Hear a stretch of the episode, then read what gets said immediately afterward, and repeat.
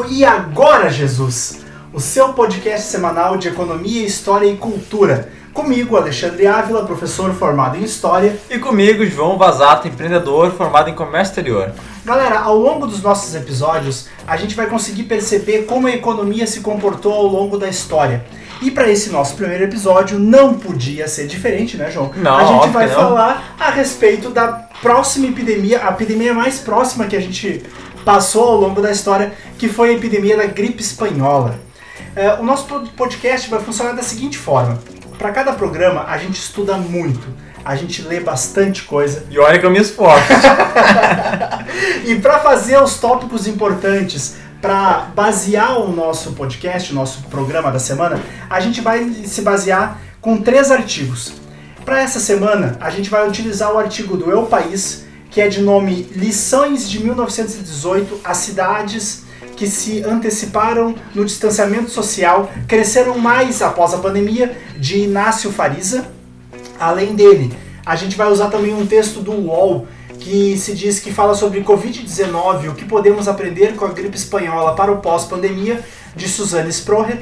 E por último, não menos importante, a gente vai usar um artigo do Sincova, que para quem não sabe é o Sindicato do Comércio Varejista de São Paulo, que ele, que ele fala sobre os efeitos das pandemias na economia, a gripe espanhola ao Covid-19, do André César Médici. Mas, João, antes de a gente começar, a gente precisa pontuar o que, que foi essa gripe espanhola, que matou mais de 50 milhões de pessoas no mundo. É, era um terço da população da época, né? Imagina, para é vocês terem bastante. Se for comparar com hoje, é como se fosse mais ou menos 2 milhões, 2 bilhões e meio de pessoas. Imagina, para É se ter essa. gente. Isso é um cálculo básico. Para vocês terem uma ideia, pessoal, eu sou o cara da história, o João é o cara dos números. Então, Falar em história comigo é um pouco mais complicado, mas, né? Vamos juntos, vamos ver o que vai dar. E vamos começar pela história então, João. A gripe espanhola, ela começou, ela teve início, vamos dizer assim, entre 2018, entre 1918 e 1919. Ahn, aqui no Brasil, por exemplo, o nosso presidente era o Epitácio Pessoa. Tá legal? É, ela é, essa gripe espanhola, ela é uma mutação da influenza.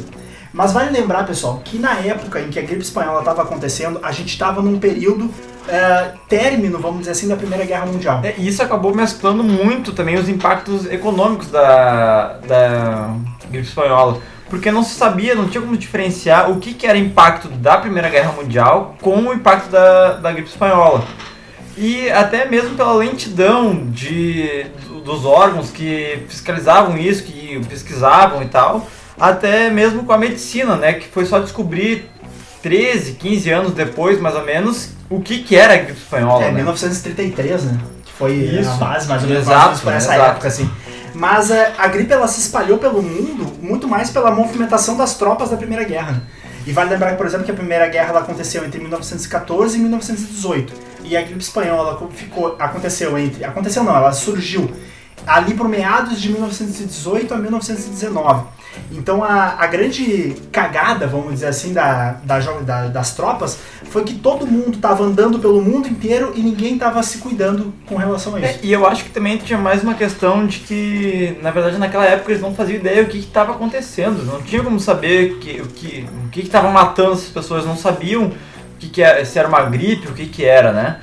E isso também é, mostra a importância de tu verificar o que, que é, né? Fazer os testes para saber o que está acontecendo. É, exatamente. E a gripe espanhola, ela chegou no Brasil em meados de setembro de 1918. Só no Brasil, João, ela teve 35 mil mortes. A doença causou. É, eu, eu vi que foi um navio que veio, né? Exatamente. O navio veio e parou em Salvador, se não me engano. Isso mesmo, ele passou, ele veio da Inglaterra, parou em Salvador e chegou no Rio de Janeiro. E foi Rio de Janeiro e depois São Paulo. Exatamente. Isso. E aí se- disseminou muito a doença entre eh, a Bahia, Rio de Janeiro e São Paulo. Exatamente, exatamente. Que eram os grandes centros da época, né? A mesma coisa, se tu puder fazer uma comparação é, básica, por exemplo, com o Covid-19, os grandes centros que estavam acontecendo eram os lugares fáceis de se chegar. Naquela época, a gente tá pegando Rio de Janeiro, é, São Salvador Paulo. e São Paulo. Isso. Tirando São Paulo, Rio de Janeiro e Salvador são grandes eh, lugares portuários. Então naquela época tu chegava muito De porto. De porto. Hoje, hoje em dia é muito mais de avião, óbvio, e se tu parar pra pensar, São Paulo é uma cidade muito estratégica. Eu tô em Porto Alegre agora. se eu quiser ir pra Nova York, o avião vai parar Passa em São, São Paulo. Paulo. Uhum. Vai parar em São Paulo. Se eu vier da China, o avião vai parar em São Paulo pra ir pra qualquer outro lugar do Ele é, um, Brasil. ele é tipo Ele é um um centro de centro. distribuição. assim. Exato. Uhum. Porque lá tu consegue juntar ah, pra vir de, da China pro Brasil, pode vir um avião cheio, mas pra vir da China pra Porto Alegre é muito específico. Então tu- o avião para em São Paulo, lá ele junta com mais um monte de pessoas em outros aviões que vão vir pra Porto Alegre, vão ir pra Manaus, vão ir pra qualquer outro lugar do Brasil, né? Aham. E a gente tem um pouco de. A historiografia, vamos dizer assim, ela tem um pouco de dificuldade para entender a origem da gripe espanhola. Se fala muito entre China e Estados Unidos. Mas eu acredito, pelo que, nós, pelo que a gente acompanhou nos nossos estudos, seja mais nos Estados Unidos. E a- o grande epicentro dos Estados Unidos foi em Fort Riley, que era uma base militar. Não é à toa a, era uma base a militar. partir dali, Espalhou. falhou. E a, se eu não me engano, tu pode me corrigir melhor, Alexandre, os Estados Unidos entrou mais pro final da Primeira Guerra Mundial. Sim, ele entrou mais, ele entrou na na- nas duas guerras, tanto na Primeira Guerra como, como na Segunda Guerra, ele entrou como credor e saiu como, como. Desculpa, ele entrou como devedor e saiu como credor. Sim, porque ele, economicamente, ah, os Estados Unidos se baseia muito em, na, na questão bélica, Na né? indústria bélica, exatamente. O Texas, né? O Isso. Texas é o centro muito da forte, indústria né? bélica. Não é à toa que, por exemplo, hoje é, o Trump ele precisa tanto entrar numa guerra. Porque os Estados Unidos ele vive de guerra. Isso. Então, quando- como a economia está ruim, muito afetada pelo, pelo coronavírus, ele precisa entrar nessa guerra para que ele consiga movimentar a indústria bélica dele É, também. e, e isso gira toda a economia dos Estados Unidos. Embora, atualmente, eu vejo que também tem grandes pontos diferentes daquela época. A gente está numa era da informação. Aham. E também tem muitas indústrias de tecnologia hoje instaladas nos Estados Unidos. E isso também, claro, trazendo para a atualidade, afetou muito os Estados Unidos na questão econômica, porque o mundo parando, mesmo que pare lá na China, parou a China, vai afetar os Estados Unidos porque a tecnologia vai parar junto e tudo vai ser um círculo. A Né? economia está muito mais conectada. Exato, muito, é muito mais rápido, né? É, e naquela época a economia não estava tão conectada como ela está hoje. É, uma outra coisa que é interessante a gente saber é todos, principalmente que o historiador é, J.N. Haynes, ele fala que todos os lugares habitados foram afetados pelo, pela, gripe, pela gripe espanhola. Os únicos lugares que não foram afetados foram os lugares mais isolados do mundo. É, né, hoje, por exemplo, é uma coisa que é muito difícil de tu é, mensurar. né? Exatamente. Tu mensurar isso. É, mas uma- um ponto bem interessante de se conversar é o seguinte, se a gente pegar e analisar agora as ilhas, países que são ilhas, Uhum. Nova Zelândia, ahn, Taiwan, se não me engano também, Sim. Japão, por exemplo. Japão, Uhum. são lugares que a, o Covid-19 chegou, mas foi erradicado muito mais rápido. Sim. Porque é muito mais fácil tu controlar quem entra, quem sai e, e uma população geralmente menor, então tu consegue testar todo mundo, ver, tá, tu tá com Covid-19, tu vai ficar isolado em casa. Exatamente. Fica mais fácil Tem essa controlar, base. né? E agora que tu falou em isolamentos, me corrija se eu estiver errado, mas eh, se não me engano, naquela época as, as cidades que tiveram o isolamento, elas, elas tiveram alguma mudança com relação às outras? Sim, eu, eu, pelo que eu pesquisei, todas as cidades que tiveram isolamento social, elas se recuperaram muito mais rápido. Apesar de no come, durante o isolamento social, elas tiveram uma caída grande, mas logo depois elas se re- reergueram muito rápido. Isso foi chamado de recuperação em forma V, porque tu tá num patamar alto, aí tu cai, hum, traçando um risco para baixo, e depois sobe de novo traçando um risco para cima. As cidades e lugares que não tiveram esse tipo de isolamento acabaram tendo uma recuperação em formato de U ou até W. O U por quê? Tu tá lá em cima, aí tu vai crescendo de forma. vai descendo de forma Gradual? gradual, aí tu, tu, se- tu fica embaixo durante um bom tempo e depois tu demora pra subir. E em alguns casos até em forma W, porque tu tá lá em cima, tu desce, aí tu chega até a subir um pouquinho, mas tu cai de novo mais a fundo para depois poder subir. E isso dá uma grande diferença no médio e longo prazo, na questão de recuperação, né? Esses, lugares que param eh, por forma não é intuitiva, que eu quis dizer, mas que, que eh, tem o isolamento social como, como forma de administração durante a crise, eles se recuperam de uma forma muito mais eficaz. né? Por mais que tenha um impacto econômico, Exato, um durante, durante o processo ele tem um impacto maior. aparentemente, mas a médio e longo prazo ela se recupera muito mais rápido, mais fácil. né? E a questão da mão de obra, pelo que deu pra perceber, teve foi muito afetado nessa época também, né? Sim, a questão da, da gripe espanhola, o que a gente percebe é o seguinte, né? Todas, ah, todos os estudos indicam que pessoas entre 15 e 60 anos, vamos botar até 50 anos, digamos assim, é, eram o público-alvo da doença. E se tu analisar, pessoas entre 15 e 60 anos são as pessoas que estão na ativa, que estão trabalhando, né? Então, se tu não. Se tu tirar essas pessoas fora, sobram poucas pessoas que movimentariam a economia. E o PIB caiu em torno de 6% naquela época. Claro, voltando a, a- ao que a gente estava comentando no início, né? Não tem como ter total certeza porque tinha muita influência da Primeira Guerra Mundial. Aí isso difunde um pouquinho as estatísticas. Mas vamos pegar por premissa que de, 2000, de 1918 até 1920, a quantidade de pessoas que morreram, to- basicamente todas elas eram de entre 15 e 50, 60 anos. Quando um homem de família, que na época era muito comum, né? As mulheres, por tradição, não trabalhavam e tinham as crianças também não. Então, quando um homem de família morria, estima-se que a cada um homem que morria, três pessoas entravam em crise de pobreza.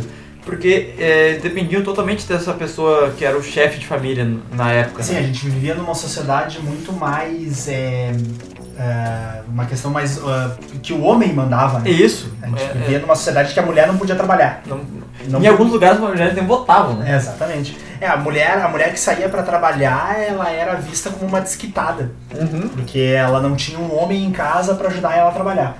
Exato. Era mal vista. né? Era mal vista, exatamente. É, vale lembrar também, pessoal, que na época dessa que, que a gente está passando pela gripe espanhola, é, como o João falou no início do, do- do nosso episódio, foi descoberto o vírus só lá por volta de 1933. Então, até lá, o que se faz para tu conseguir evitar que o vírus saia? Uma das opções foi o isolamento social, que algumas cidades aderiram, outras não. E um dado muito interessante é que os Estados Unidos foi um, um dos únicos países a aderir o uso de máscaras também, que era uma coisa que para eles é, conseguiria evitar essa, essa proliferação do vírus. Naquela época também, é, entre 18 e 19, não tinha antibióticos, então as dores eram muito maiores também com relação ao vírus. Até eu queria comentar o seguinte, né? Que como a medicina como um todo não era muito avançada, até isso dificultava muito identificar o que, que estava acontecendo. Ninguém sabia bem o que estava Exatamente, acontecendo. exatamente. E uma outra situação é que o vírus ele veio em três ondas. Entre 1918 e 1919 ele aconteceu em três ondas. Que é o que a gente espera que não aconteça com a Covid-19. né? Exatamente, porque não é à toa que se tu parar pra pensar hoje, a China ela tá passando por uma segunda onda. Sim.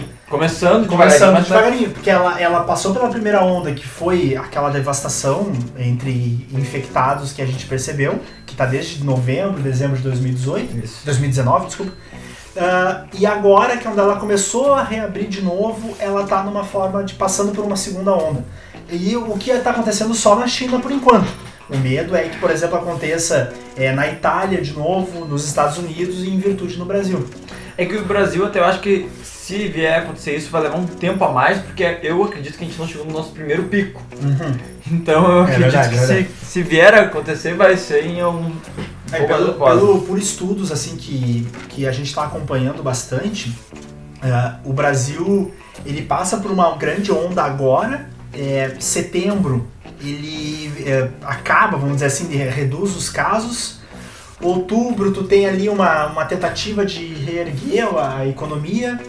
Novembro tu- tem aquela estabilidade. Dezembro e janeiro são festas. É. Fevereiro carnaval. Carnaval. Brasil é É, complicado. exatamente. Em março tu tem a ressaca, porque daí tu não vai gastar nada porque tu gastou tudo no carnaval e no verão. Uhum. Então, pra tu voltar a tua economia, a tu erguer ela de novo, De abril. abril. Cara, eu, eu até queria fazer um comentário também bem interessante, que foi uma pesquisa de uma empresa, que eu não posso divulgar o nome e tal, mas eles encomendaram uma pesquisa e nessa pesquisa dizia que ah, como é que vai ser ah, o consumo das pessoas depois Aham. do coronavírus. ah, depois dessa pandemia toda que estamos vivendo, como é que vai ser, eh, o que, que elas vão querer fazer. E por incrível que pareça, o que mais, o ponto mais alto que todos, quase todos pesquisados responderam é que eles vão querer aproveitar a vida. Porque eles, eles sentem como se eles não tivessem feito isso antes. Uhum. Por exemplo, se o mundo acabasse agora, eles vão dizer, pá, eu não visitei tal país, eu não fui tal lugar, eu não, não curti a vida como eu deveria ter curtido. E isso é uma coisa bem interessante que a gente pode tentar se... Claro, é difícil se, do- de tu prever, mas para tu ficar ligado que a partir de abril de 2021, por exemplo, uma das áreas que mais tende a crescer é a área de turismo, área de lazer, no Uhum. modo geral, assim, né? Uma comparação boa com isso, João, é o carnaval de 2000. De, mil- eu, tô, eu tô focado no 2000. O carnaval de 1920, que foi o carnaval do Rio de Janeiro depois da pandemia do, do- da gripe espanhola, foi o maior carnaval que o Rio de Janeiro já viu.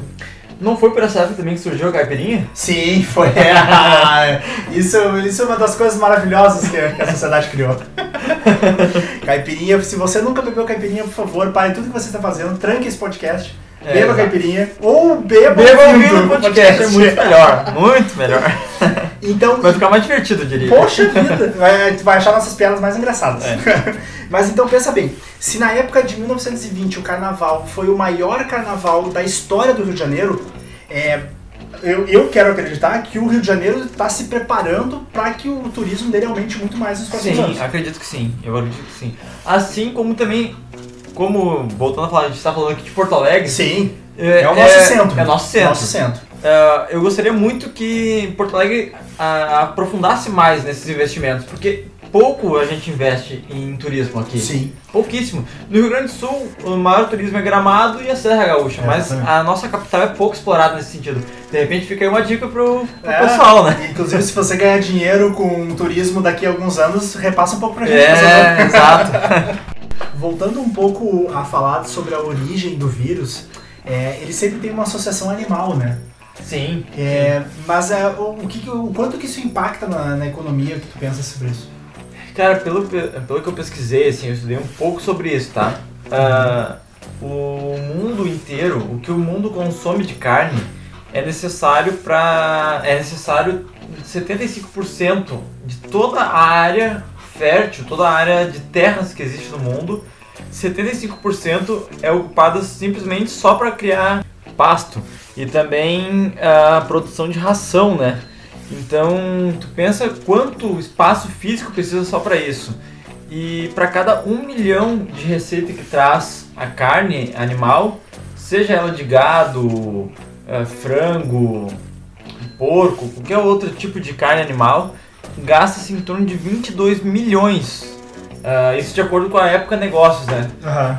É, é um dado muito significativo, né? O, o custo que tem. Claro que eh, as pessoas gostam de carne, então é por isso que tem esse gasto. Sim. Mas quanto mais se tenta reduzir o custo de, de produção de carne, é, acaba botando muito mais antibiótico nos, nos animais, é, colocando hormônios para eles crescerem mais rápido, para ir para o abate mais rápido e assim diminuir o custo.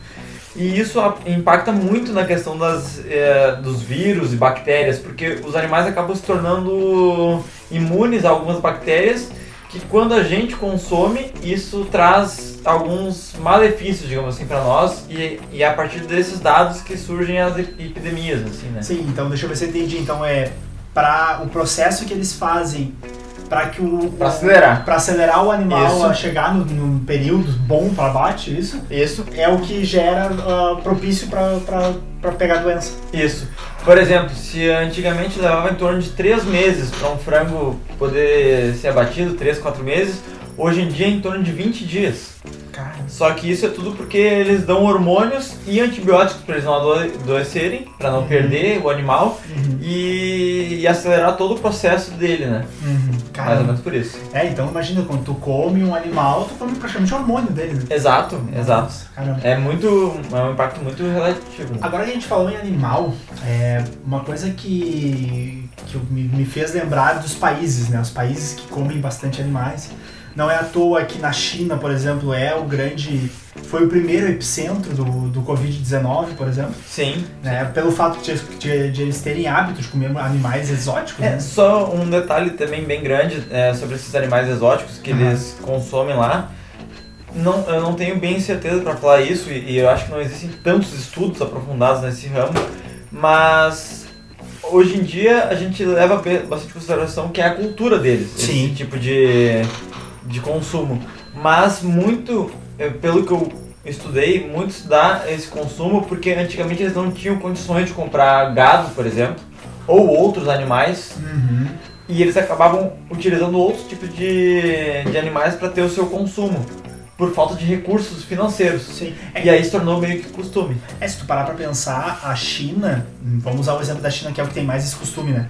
É, ela fica bem fora das rotas comerciais de antigamente. Sim, sim. As rotas ah, europeias, por exemplo, Sim, ela fica totalmente bem fora. isolada das rotas comerciais. É, Esse, esse, esse dado faz bem bastante sentido, assim. Mas uma, um país que me veio na cabeça foi a Índia.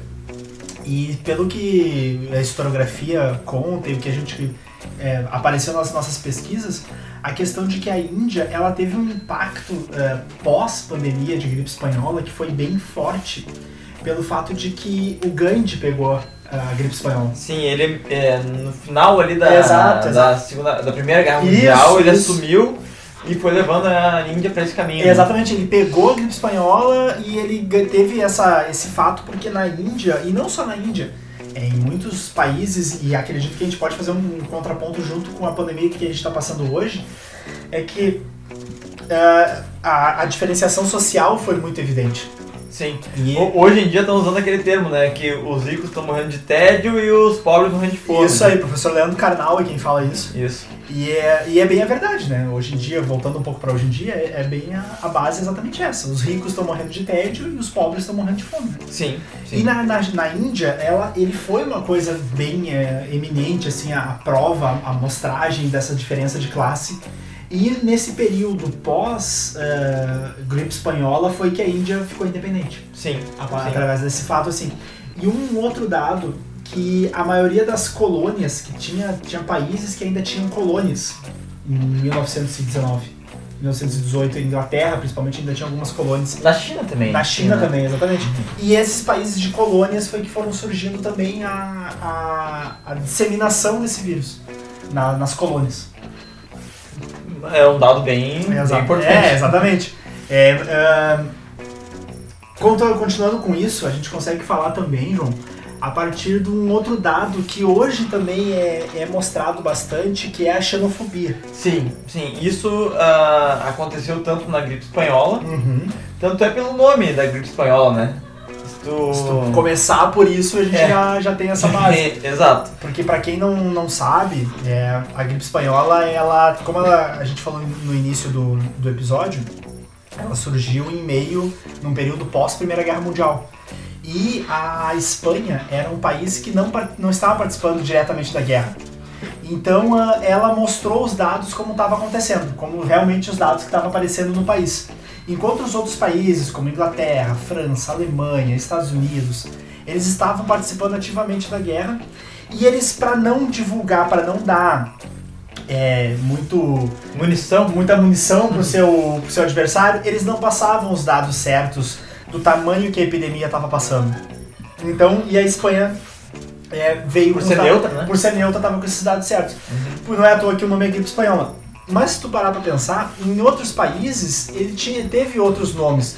Como por exemplo, se não me engano, no Senegal, é, ele surgiu como gripe brasileira. É. E ah, no Brasil ele chegou ser chamado como gripe alemã. Sim, é, é justamente pra tentar discriminar, digamos assim, Exatamente. esse outro povo, né? E E a, os Estados Unidos está acusando a China de ter criado o coronavírus e tal. E eh, em algumas situações a gente vê até uma certa discriminação na população em relação a, a chineses e pessoas de origem oriental, de certa forma, porque pelo por certa ignorância, digamos, assim, da população, né? Mas também eu busquei alguns estudos que apontam que dentro da própria China tá tendo bastante discriminação de quem não é chinês.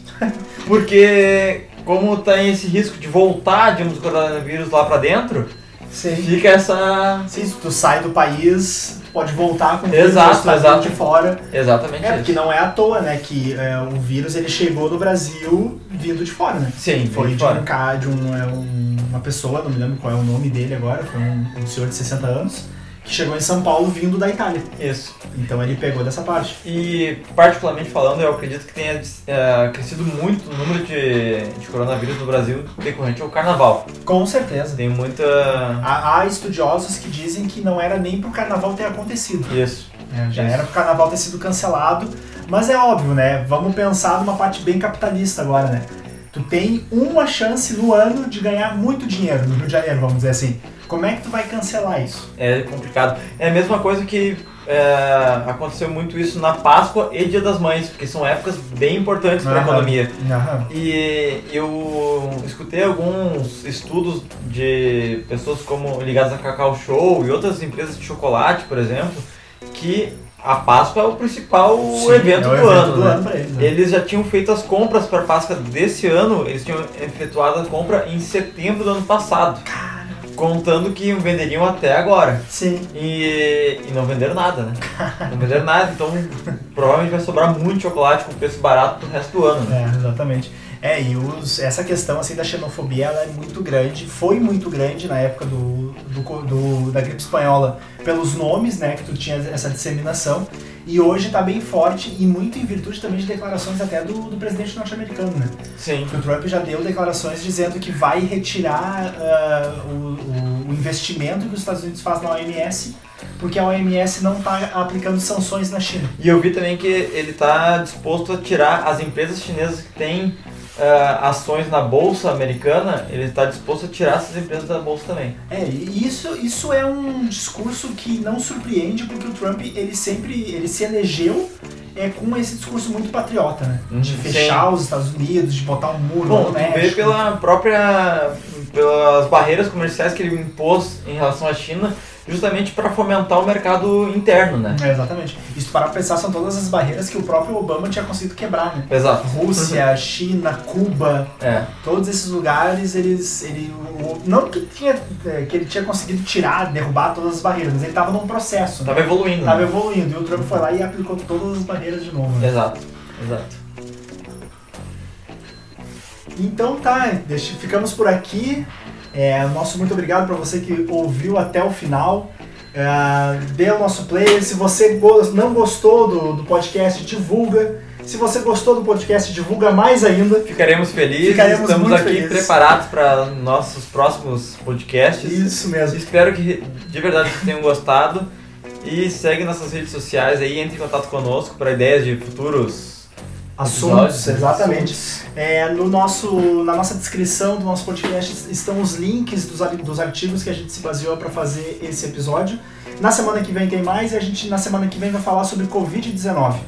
Até mais. Só fazendo um comentário que É.